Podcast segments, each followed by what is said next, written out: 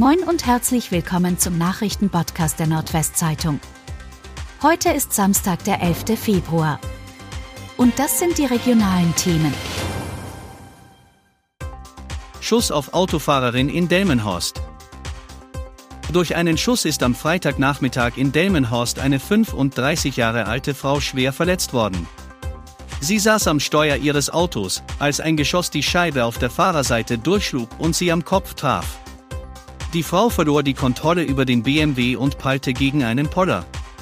Sie wurde mit schweren Kopfverletzungen in ein Krankenhaus eingeliefert. Drei mitfahrende Kinder erlebten den schrecklichen Vorfall mit. Sie mussten, ebenso wie mehrere Ersthelfer und der kurz darauf dazu gekommene Ehemann, von Notfallseelsorgern betreut werden. Noch am Abend nahm die Polizei einen 41 Jahre alten Mann fest, der als dringend tatverdächtig gilt. Laut Polizei habe er Verbindungen zur Familie. Die Beamten ermitteln wegen eines versuchten Tötungsdelikts. Leiche in Norden identifiziert.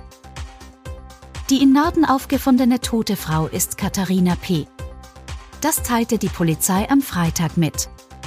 Die Obduktion ergab laut der Mitteilung keine Hinweise auf Fremdeinwirken. Die 34-Jährige wurde seit dem 19. November vermisst. Ihr Leichnam wurde am Dienstag von einer Passantin in einem Gewässer an der Uferstraße aufgefunden. Katharina P. verschwand vor Monaten aus der Oboemius Klinik in Norden. Mehrere Suchaktionen der Polizei und Feuerwehr blieben bis zuletzt erfolglos. Wurstschwein sorgt für Aufmerksamkeit in Bremen.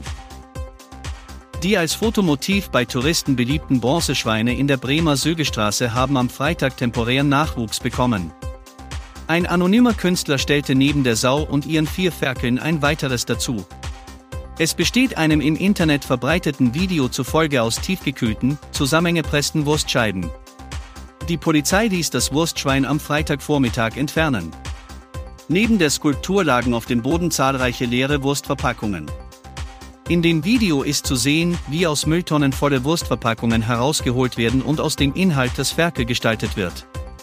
Unterlegt ist das Video mit dem Lied Fleisch ist Fleisch, gesungen von Comedian Matze Knob und dem Unternehmer Clemens Tönnies. Gehälter bei Pflegeheimbetreiber Convivo vorerst gesichert. Beim Pflegeheimbetreiber Convivo ist der Betrieb seit der im Januar beantragten Insolvenz stabilisiert worden. Das teilten die vorläufigen Insolvenzverwalter Malte Köster und Christoph Morgen am Freitag mit. Die Zahlung der Gehälter bis März sei gesichert, ebenso die Belieferung der Pflegeheime. Convivo hat mehr als 100 Standorte mit Schwerpunkt im Nordwesten Deutschlands und beschäftigt rund 5000 Mitarbeiter. Das Unternehmen meldete im Januar für drei Hauptgesellschaften Insolvenz an. Seitdem seien 55 weitere Insolvenzanträge für weitere Unternehmen gestellt worden, meist für Betreibergesellschaften einzelner Einrichtungen.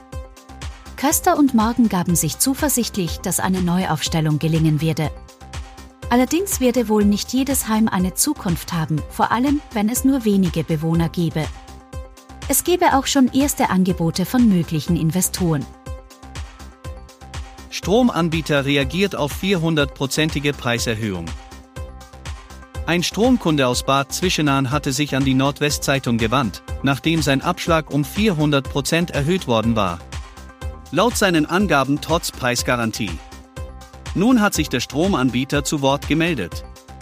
Laut ePrimo sei die Preisgarantie in dem Vertrag im November 2022 ausgelaufen. Bei einer anschließenden Vertragsverlängerung habe diese daher keine Anwendung mehr gefunden. Laut Kunden sei die Preiserhöhung bereits vor der Vertragsverlängerung durchgesetzt worden. Das Unternehmen bestreitet das.